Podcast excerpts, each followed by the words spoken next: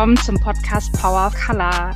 Ihr habt uns bestimmt vermisst. Sorry, dass es ein bisschen länger gedauert hat mit der Aufnahme der neuen Folge. Wie ihr wisst, äh, treibt uns alle gerade politisch und auch persönlich ähm, die Situation in der Ukraine und dem Angriffskrieg Russlands sehr. Und ähm, deswegen haben wir Cindy, Marcel und ich uns zusammengesetzt und wollen uns in dieser Folge damit beschäftigen. Das letzte Mal ähm, wollten wir eigentlich in, in, an dem Wochenende aufnehmen, nachdem der äh, Krieg in der Ukraine losgebrochen ist. Und das war ehrlich gesagt äh, noch so frisch, dass wir einerseits eigentlich mit einem ganz anderen Thema äh, starten wollten oder ein ganz anderes Thema besprechen wollten. Äh, da wollten wir eigentlich über das Thema äh, Selbstbestimmungsrecht von Transmenschen sprechen. Das holen wir auf jeden Fall noch nach.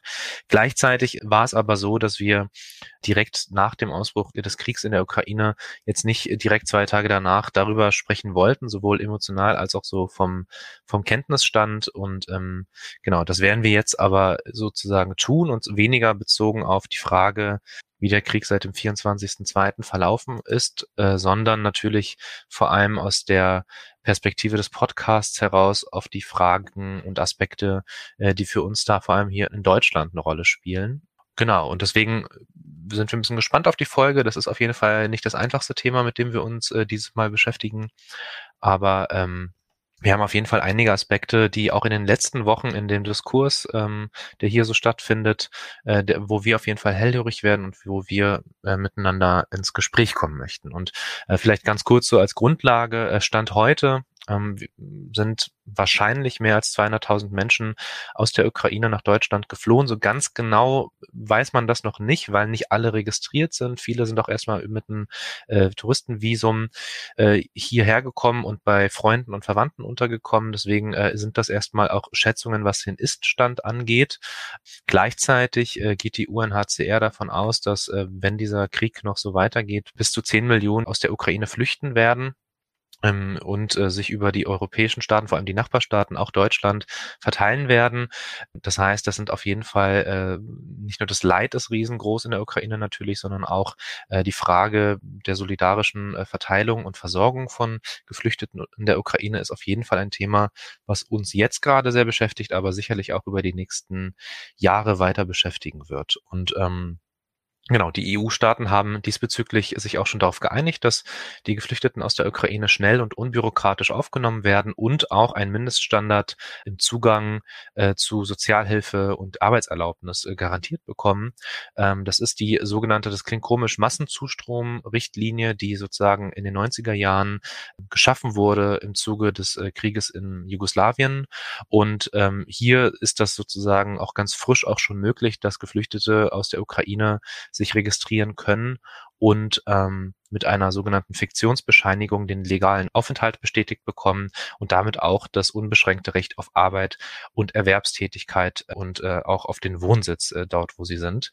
Ähm, und wir wollen jetzt über einige Themen sprechen. Ich glaube, das erstmal vordergründigste Thema ist ähm, Solidarität mit ukrainischen Geflüchteten. Cindy, willst du mal loslegen?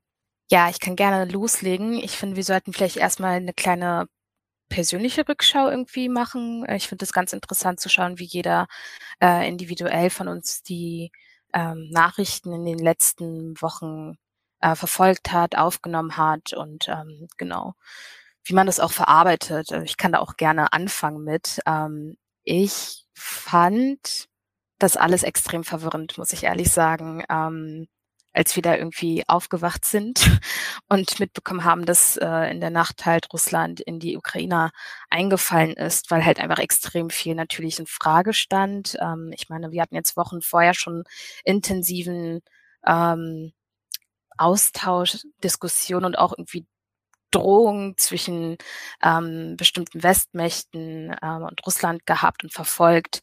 Und ich, also vor allem die Woche vorher, mh, sah es ja schon so aus, als würde die Situation eskalieren und Russland schon früher halt ähm, einfallen und dann haben sie ja die Truppen abgezogen. Und so da sah es ja auch erstmal so aus, so von wegen, hm, okay, vielleicht ähm, ja, wird da irgendwie vielleicht noch äh, was gemacht werden können.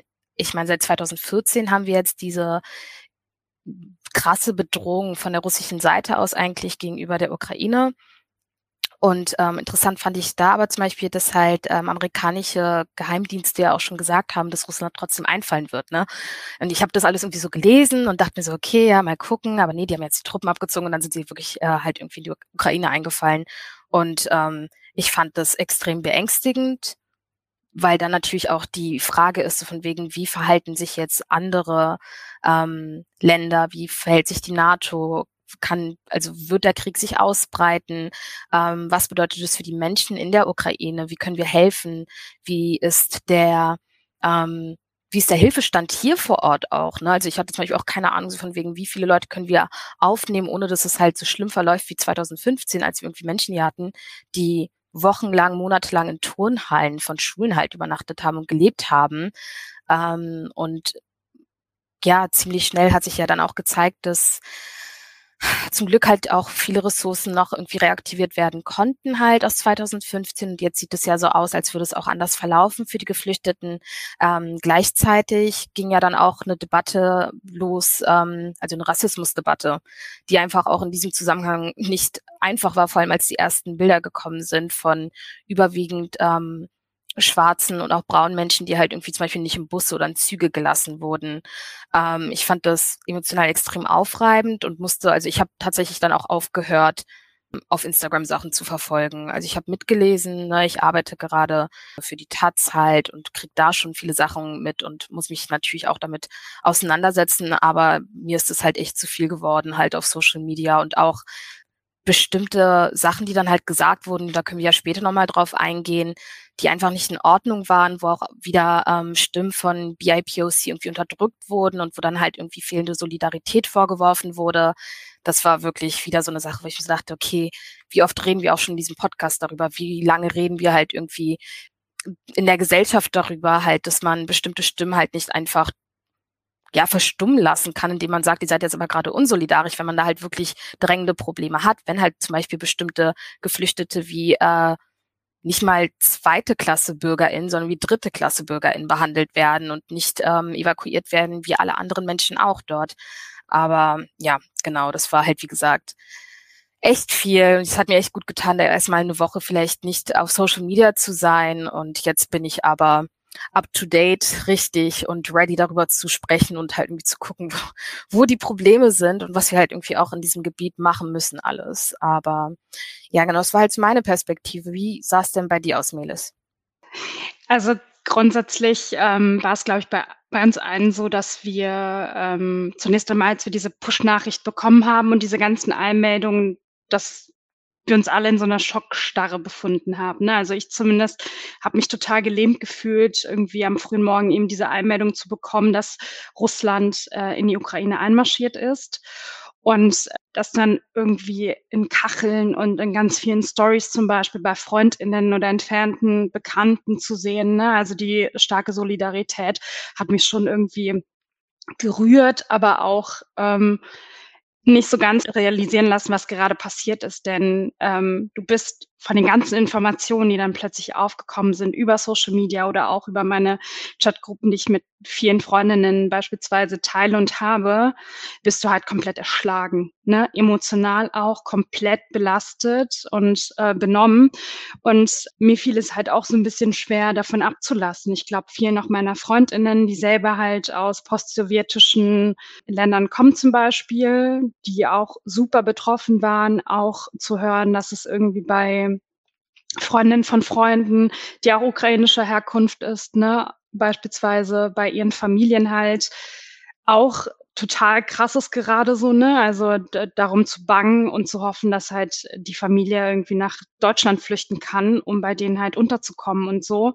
Also das zeigt schon, dass es also wie krass diese ganze Situation war für uns alle natürlich und belastend war. Und jetzt plötzlich halt Putin durch den Angriffskrieg genau diesen Frieden bedroht und in Frage stellt. Und es ist krass oder sehr belastend dadurch, dass das halt über die sozialen Netzwerke sehr ungefiltert auch ähm, gepostet wird, live gestreamt wird, hat man auch einen ganz anderen Kontakt dazu ne? und fühlt sich aber dadurch auch viel ohnmächtiger. Ja, es ist ein ambivalentes Verhältnis, ne? Also einerseits äh, fühlt man sich auch viel informierter. Gleichzeitig muss man natürlich super aufpassen, ähm, was für Informationen von wem man bekommt. Ich finde das tatsächlich äh, ich bin ja eigentlich ein großer Freund geworden von TikTok, aber ich muss sagen, seit, äh, seit dem Krieg in der Ukraine wieder, äh, ehrlich gesagt, kein großer Freund, weil ich finde es echt krass, was da ungefiltert an Videos und auch tatsächlich, wo man mit so ein bisschen Google-Recherche in, in ein paar Sekunden herausfindet, ah, okay, das Video ist gar nicht von jetzt, das ist irgendwie ein völlig anderes Video und das wird jetzt irgendjemand, egal welcher Seite zugeschrieben und so. Ähm, da, das ist nochmal ein riesengroßes anderes Thema, womit wir uns vielleicht nochmal beschäftigen könnten, aber äh, da merkt man, glaube ich, auch einfach, ähm, da hat da haben viele soziale Netzwerke noch nicht äh, sozusagen die Mechanismen gefunden, um sozusagen Fake News in solchen äh, Zeiten vorzubeugen oder eben auch äh, nachzubeugen.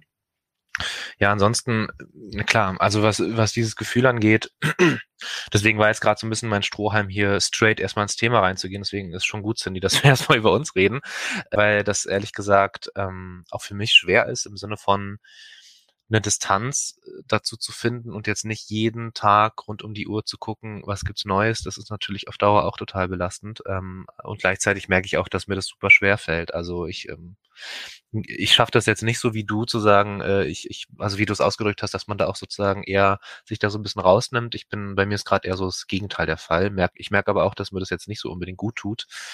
Und auf der anderen Seite ist es aber auch für mich, also vor allem auf Twitter, eine Möglichkeit, dann aber auch nicht nur mehr zu erfahren, sondern auch, ähm, ja, also irgendwie dann doch bei bestimmten Aspekten eine Stimme zu finden. Ne? Das muss man ja auch mal sagen.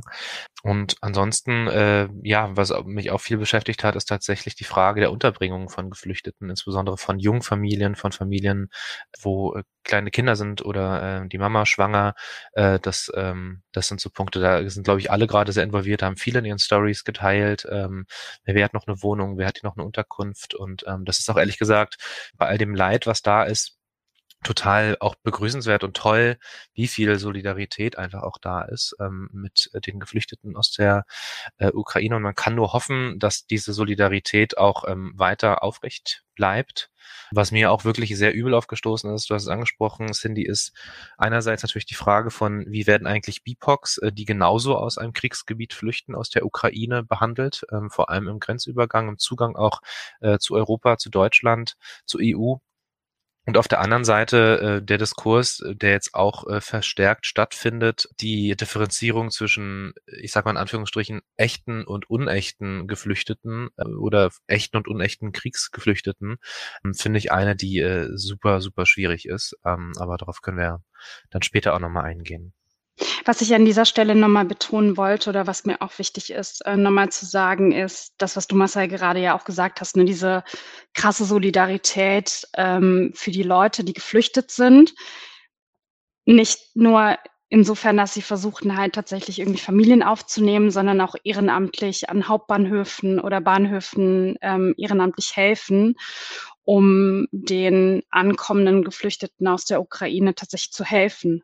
Ne? Also, dass da ein krasses Netzwerk an EhrenämtlerInnen tatsächlich äh, dasteht und ähm, einfach die ganze Schar an Geflüchteten sozusagen betreut und weiter verweist sozusagen, damit sie irgendwo gut unterkommen oder halt trinken, was zu trinken oder einen Schlafplatz haben. Ja, ich finde das auch total wichtig, dass man das auch erwähnt, dass ähm, Kritik generell, wie halt irgendwie mit, also mit Geflüchteten umgegangen wird, gar nicht wirklich ehrenamtliche HelferInnen irgendwie ähm, treffen sollte oder auch halt auch anspricht.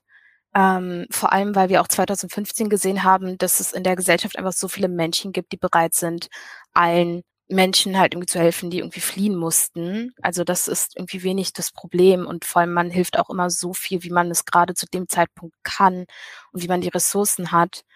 Und das sieht man ja auch äh, jetzt, ob es Menschen sind, die irgendwie ihre Wohnung zur Verfügung stellen oder ähm, spenden oder andere Sachen halt irgendwie machen, irgendwie Geflüchtete mit äh, begleiten halt äh, zur Ausländerbehörde. Es gibt ja ganz viele Arten, ganz viele verschiedene Arten, wie man halt irgendwie helfen kann. Aber man sieht halt schon in der Berichterstattung auch schon bei dem Thema, dass es da ganz krass systematische Sachen gibt, die halt einfach ähm, auf ein Riesenproblem halt hinweisen, dass wir halt irgendwie nicht nur in Deutschland, sondern generell halt irgendwie in, in, in ja, vor allem in westlichen Nationen auch haben. Ich kann ja auch erstmal anfangen, halt damit wir so ins Thema jetzt irgendwie auch ähm, richtig einsteigen und vorankommen, ähm, was wir eigentlich genau meinen mit diesen, mit dieser Zweiklassengesellschaft, die sich jetzt irgendwie bemerkbar gemacht hat, mehr denn je. Oder was heißt mehr denn je, aber jetzt besonders in dieser Situation. Und zwar kam, gab es ja vor so zwei Wochen die ersten Videos, wo dann irgendwie halt gezeigt wurde, dass ähm, Studierende oder halt ähm, Menschen, die in der Ukraine sind und halt eben nicht weiß sind, ähm, nicht in Züge gelassen wurden, ähm, die, die die Menschen vor Ort evakuieren sollten. Und ähm, dass die auch teilweise halt Kilometer lang laufen mussten, um halt irgendwie einen anderen Grenzübergang zu finden. Also viele wurden in Polen nicht äh, reingelassen. Dann wurde halt auf Social Media, also da wieder Props an die ganzen Leute, die halt sich darum gekümmert haben. Äh, da gab es wirklich viele, äh, also aus der ganzen Welt, die ähm, sich irgendwie mit mit Botschaften in Verbindung gesetzt haben und herausgefunden haben, so okay, welche Länder wären denn jetzt halt bereit, ähm, alle Leute halt quasi aufzunehmen. Also zum Beispiel die ungarische äh, Regierung hatte dann über Social Media auch gesagt, dass sie bereit sind, da halt alle aufzunehmen, dass sie niemanden an der Grenze halt irgendwie abweisen werden. Da, darüber sind viele ähm, BIPOC dann halt ins Land gekommen und in Sicherheit auch. Und Polen hat sich dann auch, auch nach ein paar Tagen bereit erklärt, alle durchzulassen, aber bis dorthin war halt irgendwie schon klar, dass ähm, bestimmte Länder sich geweigert haben, ähm, alle halt irgendwie aufzunehmen. So. Und auch die Art und Weise, wie halt berichtet wurde generell, da ähm, ganz krass natürlich auch in, in deutschen Medien leider, weil wir immer noch kein richtiges Rassismusverständnis haben, aber auch in britischen Medien, in amerikanischen und US-amerikanischen Medien wurden dann so Sachen gesagt wie dieser Krieg ähm, ist besonders schlimm, weil das halt zivilisierte ähm, Gesell also eine zivilisierte Gesellschaft halt trifft, eine europäische Gesellschaft und ähm, so Sachen wie, die Leute sehen auch aus wie wir, die da attackiert werden. Da hat man dann irgendwie nochmal anders Empathie. Und es sind halt so alles Sachen, die einfach rausgeworfen wurden, nicht wirklich kritisiert wurden. ähm, also viele Medien haben sich da auch gar nicht rausgenommen, sondern es wurde dann halt eben wieder aus der BIPOC-Community äh, dann ähm, kritisiert und ähm, ist ja jetzt auch wieder so ein bisschen in Vergessenheit geraten, was ich einerseits total verstehe, weil das auch eine Situation ist, ähm, in der halt irgendwie jeden Tag andere Sachen äh, hochkommen und man muss sich irgendwie schnell ähm, umorientieren. Also das Wichtigste ist natürlich, dass wir allen Geflüchteten helfen, ähm, aber das sind auf jeden Fall Sachen, die können wir halt nicht einfach in Vergessenheit geraten lassen, die müssen wir halt besprechen, weil das also ich finde das so unverständlich. Ich habe so lange irgendwie mit mit Freundinnen darüber gesprochen, wie schockiert ich bin, wie unterschiedlich die Berichterstattung ist. Jetzt gerade in dem Moment und ähm, also zwischen der, der Berichterstattung jetzt über die ukrainischen Geflüchteten und den afghanischen Geflüchteten letztes Jahr. Also da wurde wieder von Welle gesprochen und dass dann Europa wieder überrannt wird und es ist ganz, ganz schlimm. Und ich meine, also die ganze Zeit, ich will auch keine, gar keine Vergleiche machen, so auf keinen Fall, aber ich finde es wichtig, dass wir darüber sprechen. Wie gesagt, ähm, wir haben halt über den Winter Leute erfrieren lassen an der Grenze, weil die nicht durchgelassen wurden, teilweise an in Belarus und anderen äh, Grenzen. Und das, also das sind so Sachen, die können wir ja nicht ignorieren. Vor allem, weil das halt so nah beieinander ist. Und das ist, ähm, finde ich, weist extrem darauf hin, dass wir Geflüchtete einfach je nach ihrer Herkunft auch einfach anders behandeln bei uns. Ja, voll. Also das ist vielleicht auch, äh, das ist das Problem an dieser Zeit, dass jetzt geht es wirklich darum, erstmal akut zu helfen. Ähm, und wahrscheinlich ist man auch noch gar nicht so sehr in diesem Diskurs, ähm, dass man das nochmal selbstkritisch äh, miteinander, auch europäisch miteinander bespricht. Aber äh, trotzdem, was man hier schon sagen muss, ist, dass diese Argumentation, ja, das, das sind ja Geflüchtete, die sind uns äh, sozusagen ethnisch, kulturell viel näher, die sind sozial gebildet und die machen ja kein Problem, die kommen jetzt nicht nur her, um weiß ich nicht, also das ist ja der Unterton, äh, in der sozialen Hängematte zu liegen. Das ist ja, das wird tatsächlich so als Begründung direkt gesagt von einigen und wird überhaupt nicht problematisiert, weil was dahinter steckt, ist natürlich ähm, schon Rassismus und eine rassistische äh, Unterscheidung von Menschen. Äh, und da muss man auch ganz klar entgegenhalten, die Menschenrechtskonvention, die ja auch Geflüchtete schützt, unterscheidet eben nicht in, in Frage von, ist äh, Kriegsflüchtling äh, X ähm, äh, kulturell näher einem Land, wo er sich hinflüchtet, äh, oder äh, ist er ökonomisch äh, besser in der Lage, sich zu integrieren? Das, diese Unterscheidung gibt's ja so erstmal nicht. Aber dass man sie vornimmt, das muss man schon problematisieren. Und du hast zu Recht angesprochen, also es ist ja auch nicht, das ist ja das Verrückte auch, es ist ja nicht lange her, dass wir über den, äh, über die Pushbacks von Polen an der belarussisch-polnischen Grenze gesprochen haben. Und äh, jetzt ist es umso begrüßenswerter, dass, dass hier sozusagen im Hinblick auf die ukrainischen Geflüchtete eben nicht so vorgegangen wird. Aber ich sag mal, an der Grundhaltung und auch an der problematischen, äh, ja auch rassistischen Einstellungen, vor allem auch der polnischen Regierung in diesem Fall, äh, hat sich natürlich nicht viel geändert. Ähm, und das muss man schon, muss man schon sagen. Und äh, der andere Punkt, der mir nochmal ganz wichtig ist, weil das ist, ist sozusagen der andere Aspekt, das wird ja auf zwei Ebenen argumentiert. Das eine ist, äh, sie sind uns kulturell näher, die ukrainischen Geflüchteten. Deswegen äh, ist es auch gar nicht so das Problem, im Gegensatz zum Beispiel zu Geflüchteten aus der äh, aus, aus Syrien oder aus Afghanistan.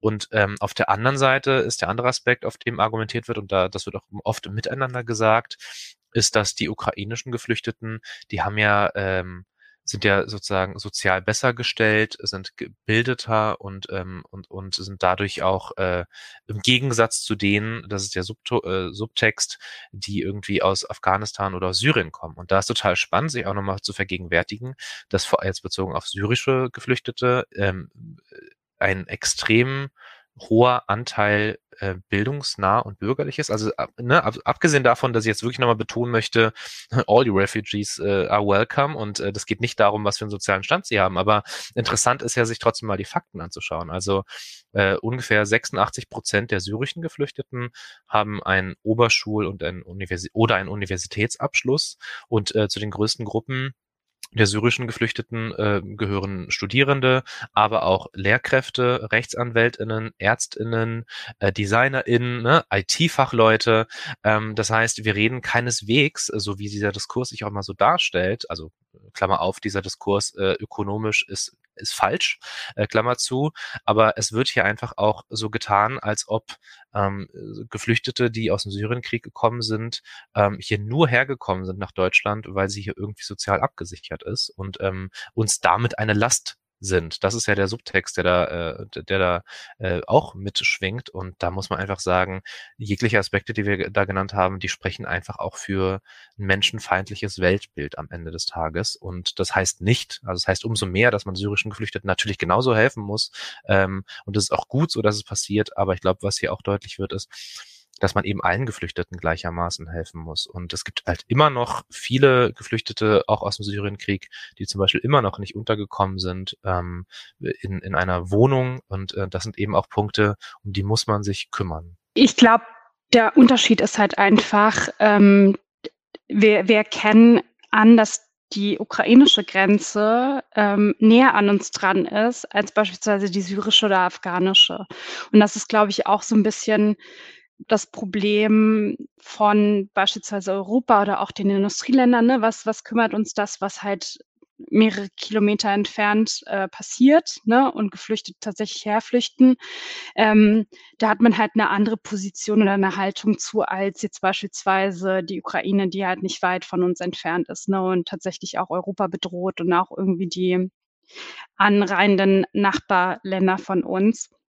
Und ähm, aber das sich vor Augen zu führen und tatsächlich irgendwie zu sehen, ne, wie beispielsweise, wie ihr das beide ja auch schon gesagt habt, wie beispielsweise mit ähm, Geflüchteten aus Afrika, Syrien, Afghanistan halt umgegangen wird und auch äh, parallel zu schauen, ähm, dass jetzt beispielsweise den ukrainischen Geflüchteten, was ich auch richtig finde, so, ne, ähm, ermöglicht werden soll, beispielsweise ähm, schneller den Einstieg ins Berufsleben auch hier in Deutschland zu bekommen, dass da halt ähm, alles erleichtert wird, äh, dass sie viel leichter und digital registriert werden können und so, zeigt ja eigentlich, dass wir es können. Heißt, dass wir Geflüchtete aufnehmen können, aber sie auch anständig registrieren können.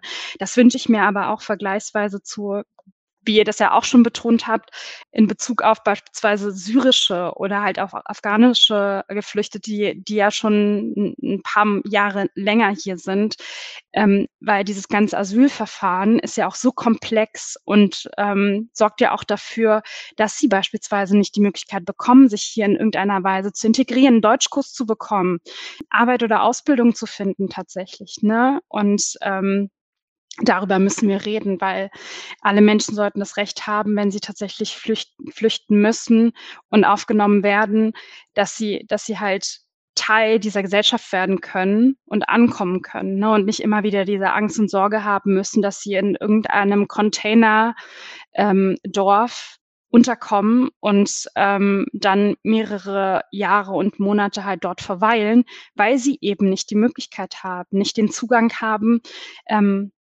nicht die Befugnisse haben, ähm, arbeiten gehen zu können, die Sprache erlernen zu können und so weiter oder auch keine Papiere haben zu können.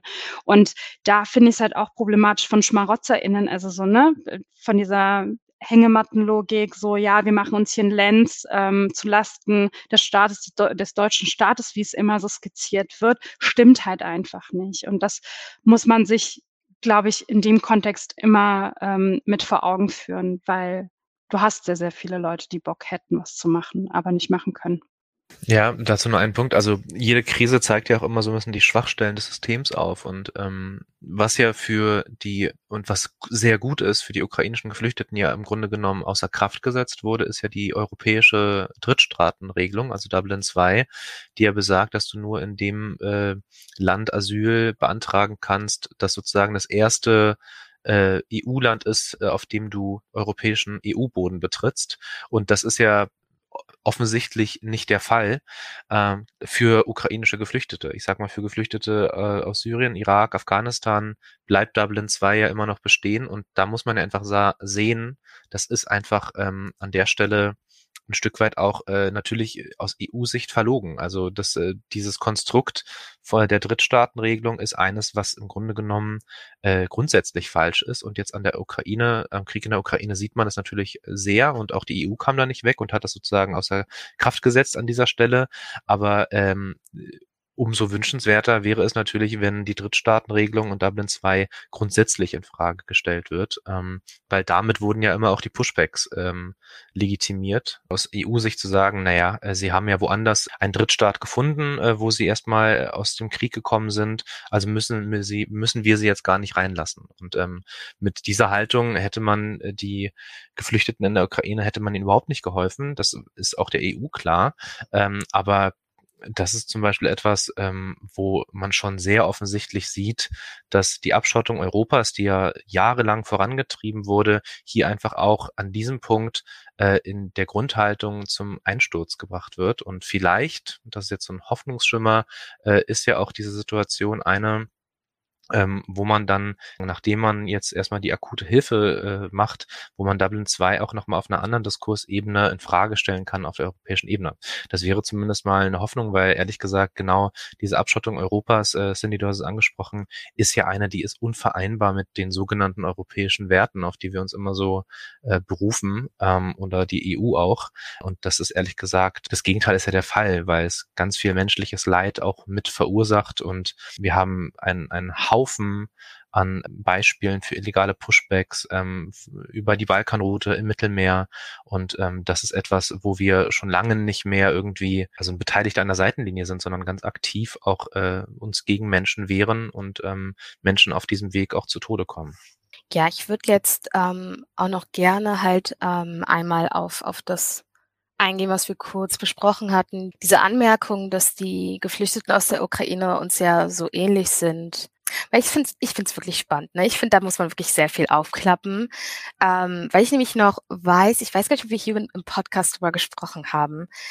Wir hatten ja 2019, glaube ich, und 2020 und 2021 auch schon den Vorfall, dass ähm, aus der Ukraine ErntehelferInnen hierher geholt wurden, um hier ähm, bei der Spargelernte vor allem äh, zu helfen, also wirklich schwere körperliche Arbeit und ähm, mehrmals kam dann äh, von diesen HelferInnen, die hergekommen sind, ähm, der Vorwurf, und das hat sich auch als richtig erwiesen, dass die nicht richtig bezahlt wurden unterhalb des Mindestlohns. Die haben teilweise unter wirklich unwürdigen Verhältnissen gelebt, wochenlang, um hier halt auszuhelfen, wurden dann halt irgendwie quasi ohne richtige Bezahlung nach Hause geschickt und das war's dann halt quasi.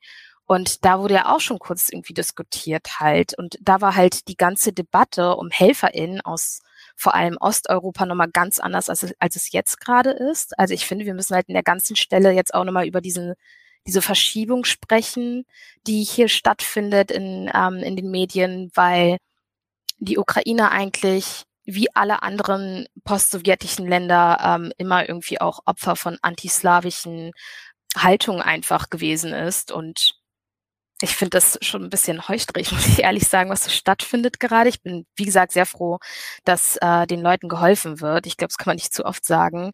Ähm, aber gleichzeitig wird jetzt gerade versucht, eine Narrative aufzubauen, die halt irgendwie auch versucht so ein bisschen zu verstecken, wie, ein, wie wir eigentlich halt irgendwie in Westeuropa, dann Mitteleuropa mit osteuropäischen Ländern äh, umgehen und auch halt Menschen dort. So und ähm, ich finde, da sieht man jetzt vor allem in dieser Debatte auch wirklich problematische Bemerkungen. Ähm, was ja auch schon halt irgendwie übergeht, in, zum Beispiel wie mit Deutsch-RussInnen hier umgegangen wird.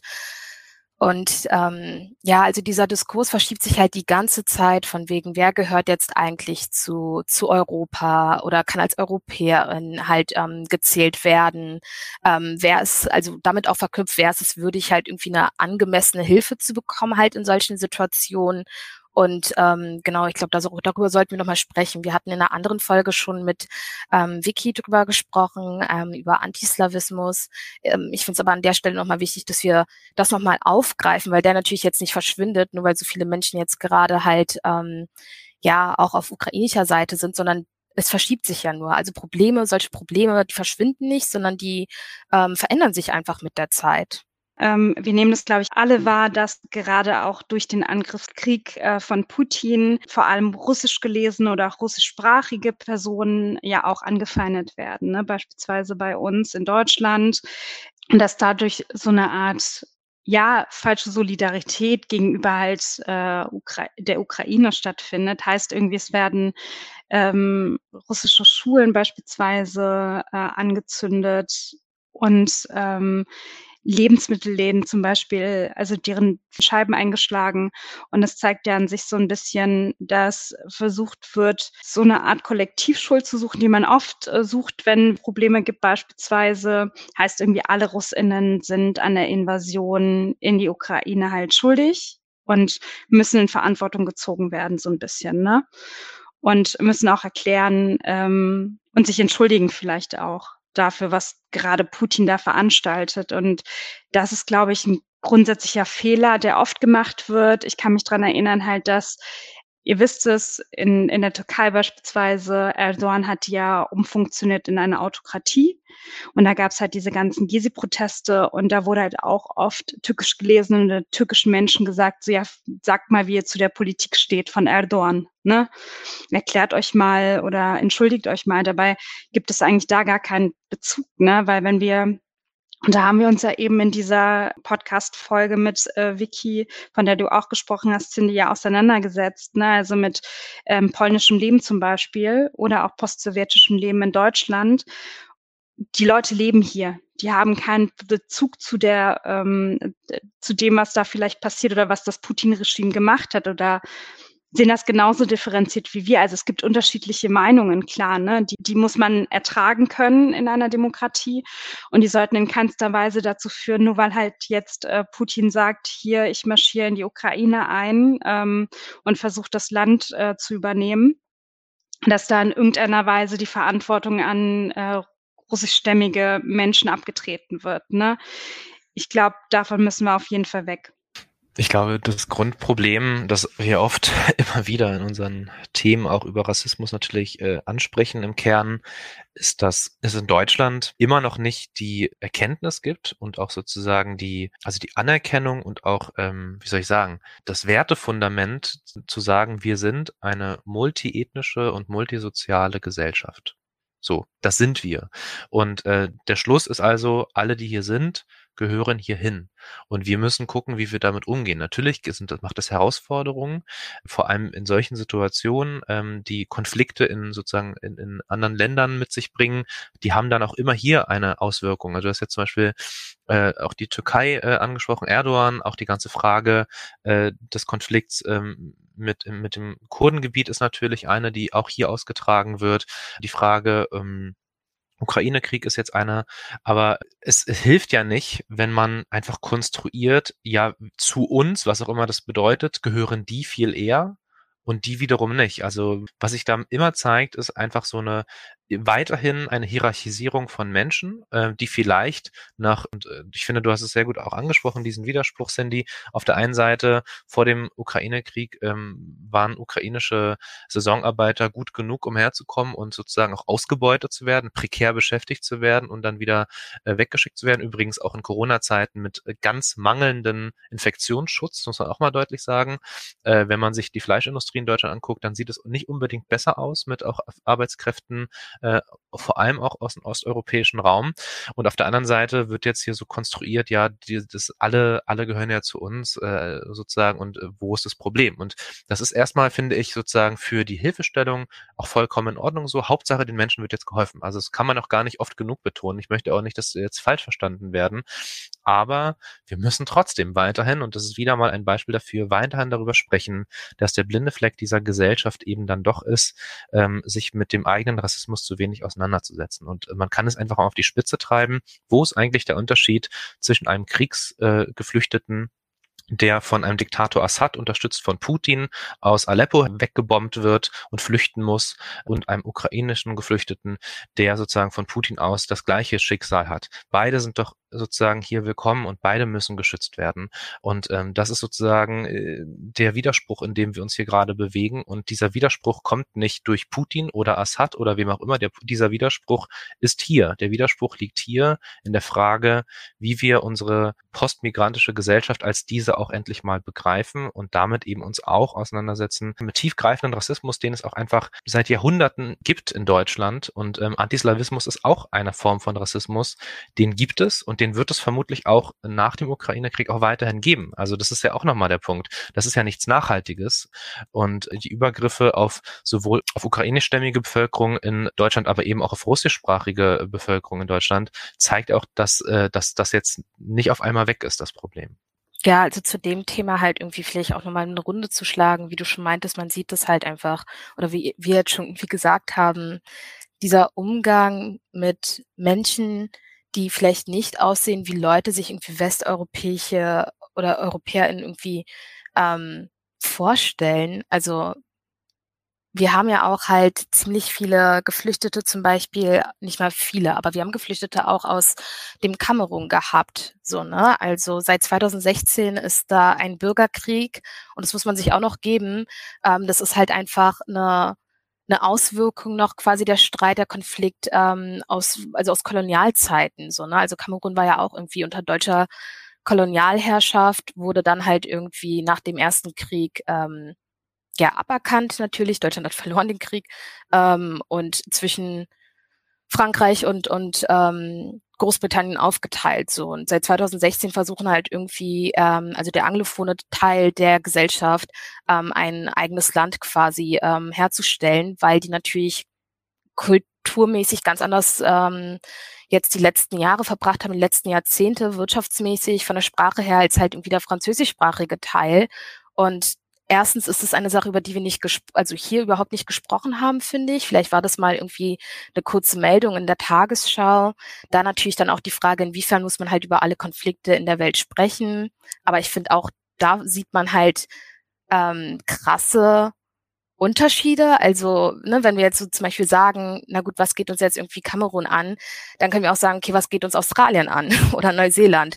Ganz klar, in Australien und Neuseeland sind halt im Gegensatz zu Kamerun halt weiße Menschen, also wird hier darüber berichtet, ähm, obwohl wir zum Beispiel historisch gesehen eigentlich viel mehr mit Kamerun zu tun hätten und auch da irgendwie Verantwortung übernehmen müssten, so, ne? Und es sind so alles Sachen, Fragen, die wir jetzt auch nicht in dem Podcast, also in dieser Folge vor allem halt irgendwie beantworten können, aber auch einfach so Denkanstöße auch sein sollen halt, ne, für alle ZuhörerInnen und für uns auch, ähm, da halt irgendwie das nicht zu vergessen, dran zu bleiben, Fragen zu stellen, wo wir können und irgendwie darauf hinzuweisen, damit wir halt irgendwie alle zusammen da mal eine Lösung irgendwann finden. Es wird nicht in zehn Jahren besser sein, aber vielleicht nochmal ein Stückchen besser als jetzt zum Beispiel.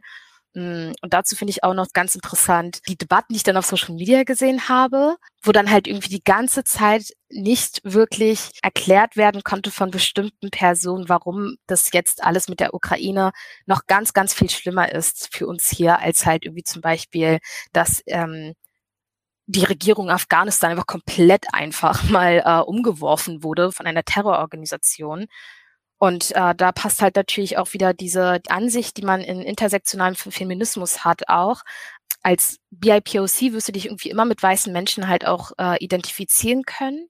Also ich zum Beispiel als schwarze Frau kann mich easy mit weißen Frauen identifizieren und ähm, Empathie haben, aber andersrum funktioniert das halt nicht, weil da halt Rassismus ist so. Und ähm, Empathie geben wir halt unterschiedlichen Menschen auch anders. So. Und das merkt man halt einfach in solchen Konflikten mehr denn je.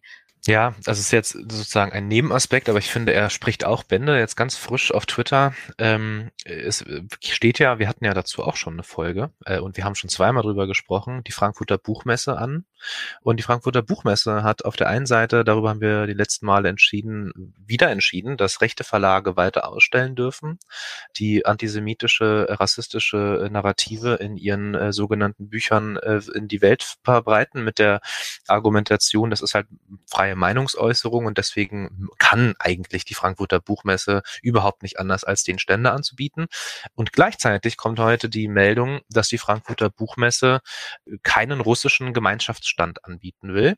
Und ähm, das ist verlogen. Das muss man einfach so deutlich sagen. Und das zeigt einfach sozusagen im Spannungsfeld äh, Solidarität äh, und Rassismus und fehlendem Critical Whiteness einfach, äh, wo das Problem liegt. Und also die Betroffenen werden es nicht sehen, aber wir sehen das Problem an der Stelle. Und ähm, das ist wirklich, äh, ja, ich mir fehlen auch so ein bisschen die Worte, muss ich wirklich sagen. Ein Aspekt, der mir noch aufgefallen ist ähm, auf Social Media, äh, nachdem Russland in die Ukraine einmarschiert ist, dass ich viele Stories gesehen habe, viele Posts dazu, dass die Solidarität, die viele dann instant mit der Ukraine äh, ausgesprochen haben, auch auf Social Media deutlich gemacht haben, ähm, dass sie diese teilen, aber dass sie daran kritisch sehen, dass äh, sozusagen bezogen auf ihre Herkunft oder auf ihre familiäre Geschichte und damit auch verbunden mit Konflikten, sei es jetzt in Syrien, sei es im Nahosten, sei es in Kurdengebieten, dass dort eben auch oft äh, bemängelt wurde, sozusagen mit in Anführungsstrichen unseren Konflikten, mit unserem Konflikt äh, habt ihr da wenig Solidarität und ähm, ich will jetzt nicht über äh, sozusagen die verschiedenen äh, Konstellationen und auch die Unterschiede von äh, Konflikten zueinander besprechen. Darum geht's ja gar nicht. Uns geht's ja auch immer auf die, um die Binnenperspektive hier. Was bedeutet das eigentlich für uns? Ähm, und was ich da ganz spannend fand, ist so auch der Ausdruck von einfach von vielen, die einfach da eine fehlende Anerkennung und Solidarität äh, hier bemängeln und das eigentlich auch sozusagen ein Ausdruck dessen ist, was wir hier nämlich besprechen, nämlich die Frage von, ähm, wie auch in sozusagen in einer multiethnischen Gesellschaft diese vielen Ethnien eigentlich, ähm, sage ich mal, auch anerkannt werden und auch zugehörig gemacht werden. Und da sieht man auch einfach an der Stelle, dass viele das eben nicht so fühlen. Und das äh, wäre vielleicht nochmal ein Punkt, worüber wir uns unterhalten könnten.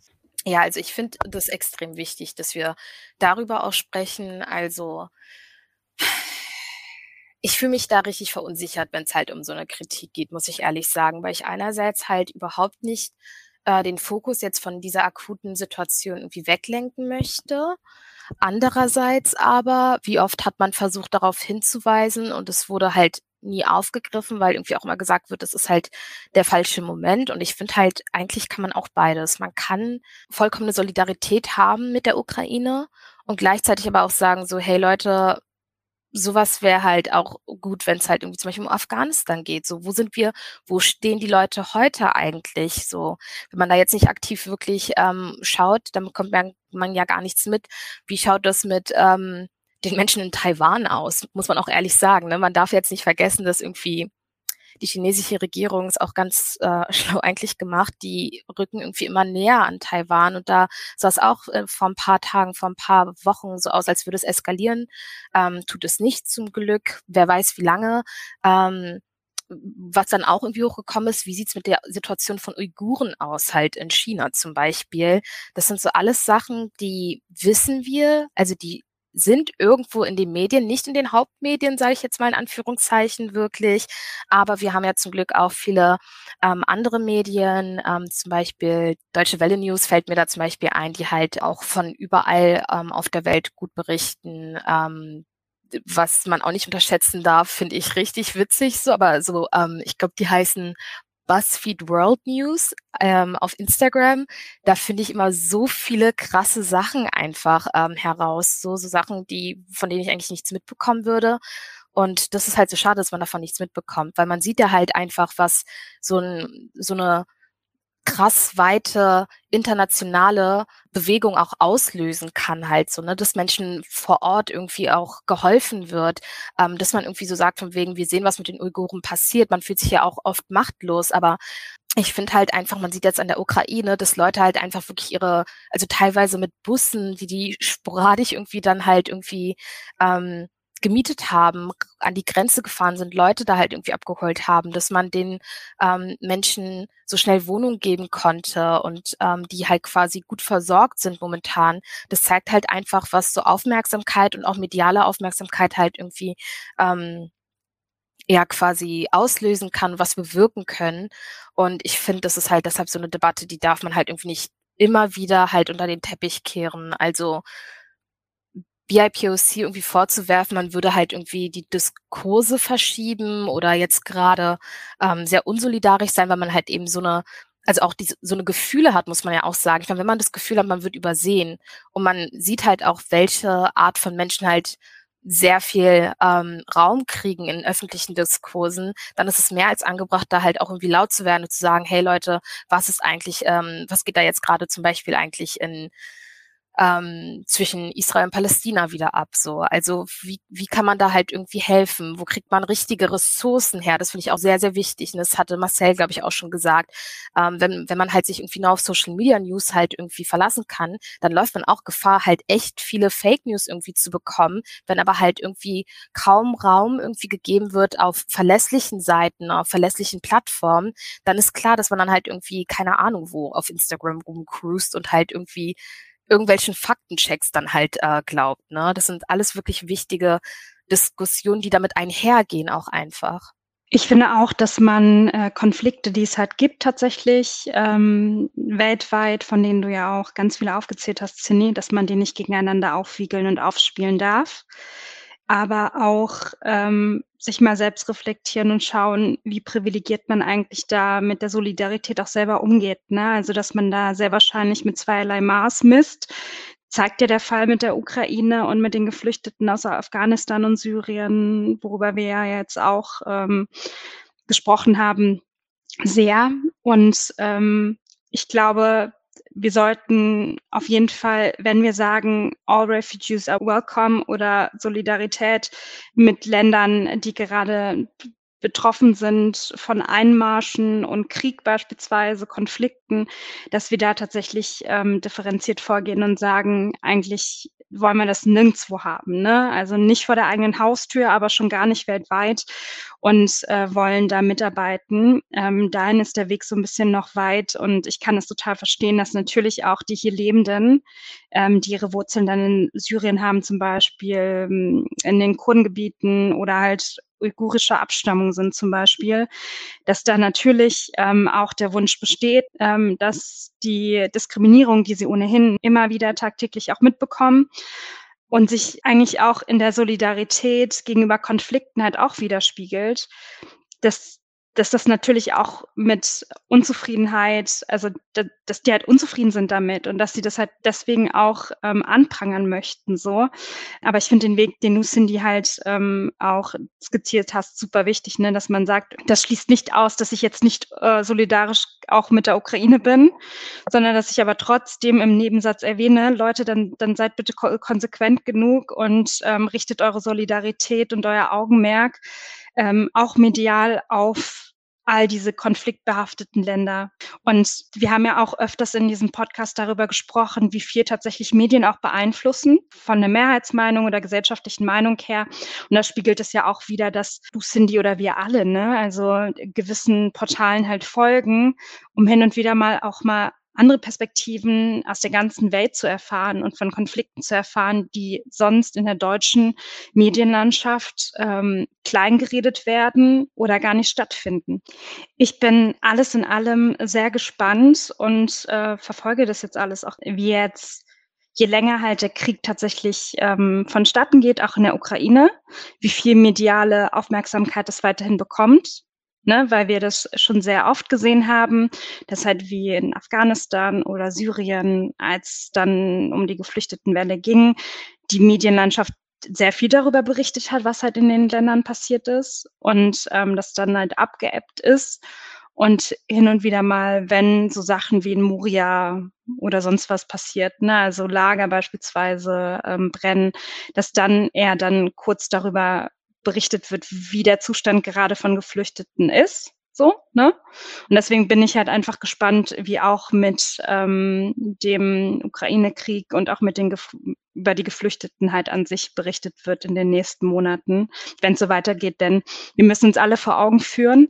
Das ist total schön, ähm, dass so viele helfen und unterstützen und dass so viel Medien auch darüber berichten.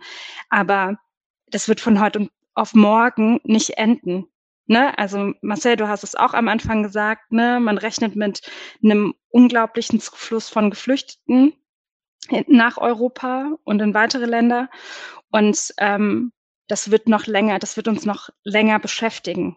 Ja, auf jeden Fall. Und ich glaube, das ist auch wichtig, weil ja viele, ähm, ich sag mal, Stimmen dann vielleicht auch eher davon ausgehen, dass wenn jetzt der Krieg vorbei wäre morgen, dass viele wieder zurückgehen. Das mag vielleicht so sein, aber ich sag mal, wenn man jetzt sich auch nochmal die Bilder anguckt aus Mariupol und so, da werden viele gar nicht zurückgehen können auf die nächsten Jahre hin. Deswegen glaube ich, tun wir gut daran, sowieso bei Geflüchteten. Das, Deutschland hat oft den Fehler gemacht und Europa generell, dass man immer davon ausgegangen ist äh, oder oft davon ausgegangen ist, dass Geflüchtete vorübergehend bleiben und dann gehen sie wieder. Dementsprechend hat man überhaupt nicht investiert in die Frage Integration und Zugang äh, zu, zu Arbeitsmarkt und Bildung. Äh, das muss dringend Paradigmenwechsel erfahren. Äh, wir müssen, wir hoffen das Beste und gleichzeitig müssen wir alles bereitstellen und dafür tun, dass Menschen, die herkommen, sich schnellstmöglich, dass sie sich nicht nur integrieren können, sie wollen sich ja integrieren, sondern dass man ihnen auch die Möglichkeiten dazu gibt. Und zwar allen, das muss man nochmal deutlich sagen. Zu diesem Punkt derjenigen, die sozusagen bemängeln, dass sozusagen für den Konflikt aus ihrem, sag ich mal, Herkunftsland oder aus dem Land, wo, sie, wo ihre Eltern oder Großeltern herstammen oder Familie wenig Solidarität ist. Ich kann das total nachvollziehen auf einer emotionalen Ebene und natürlich ist es es, es, es trifft ja auch sozusagen ein Problem. Hm, was ich allerdings auch oft in diesen Stories oder Posts gesehen habe, ist so ein bisschen wie, also wie soll ich das ausdrücken? Also es ist dann weniger, finde ich, stark die Kritik an vielleicht der Regierung oder einer Mehrheitsgesellschaft, die da vielleicht einen Blindfleck hat, sondern so ein bisschen äh, muss, muss man da auch aufpassen, dass man jetzt nicht gegen ukrainische Geflüchtete an dem Punkt äh, aus so einer Neiddebatte heraus argumentiert, weil das geht natürlich auch nicht. Also muss man auch deutlich sagen. Das ist etwas, glaube ich, dass ähm, da müssen sich diejenigen, die das betrifft, auch nochmal reflektieren. Äh, und man muss auch sagen, je nach Konflikt ähm, also schaut man sich jetzt beispielsweise den Nahostkonflikt an, ist es jetzt nicht so, dass, äh, dass da nicht eben auch PR gemacht wird und dass äh, diejenigen da äh, auf Social Media auch äh, dann auch so einen Krieg in der Ukraine auch für ihre Zwecke ausnutzen. Auch das sind nochmal Stichwort Fake News äh, Punkte, wo man, glaube ich, äh, sehr viel sensibler nochmal sein müsste. Ähm, genau, aber das sind so Gedanken, die mir da noch zu eingefallen sind, äh, die ich auf jeden Fall schwierig und gleichzeitig auch spannend finde. Ja, ich nehme mal an, wir werden äh, traurigerweise noch öfter über Aspekte sprechen, die auch den Ukraine-Krieg irgendwie berühren oder auf diesem fußen. Ich würde fast sagen, sofern euch jetzt nicht noch irgendwie ein anderer Aspekt einfällt, dass wir es erstmal bei diesem vielleicht auch Zwischenfazit belassen. Ähm, ihr merkt vielleicht auch an den verschiedenen Ausführungen, dass wir auch nicht überall, äh, das ist auch in Ordnung so äh, sozusagen ins Reine formuliert, ähm, die Endposition haben, sondern dass vieles auch noch im Fluss ist.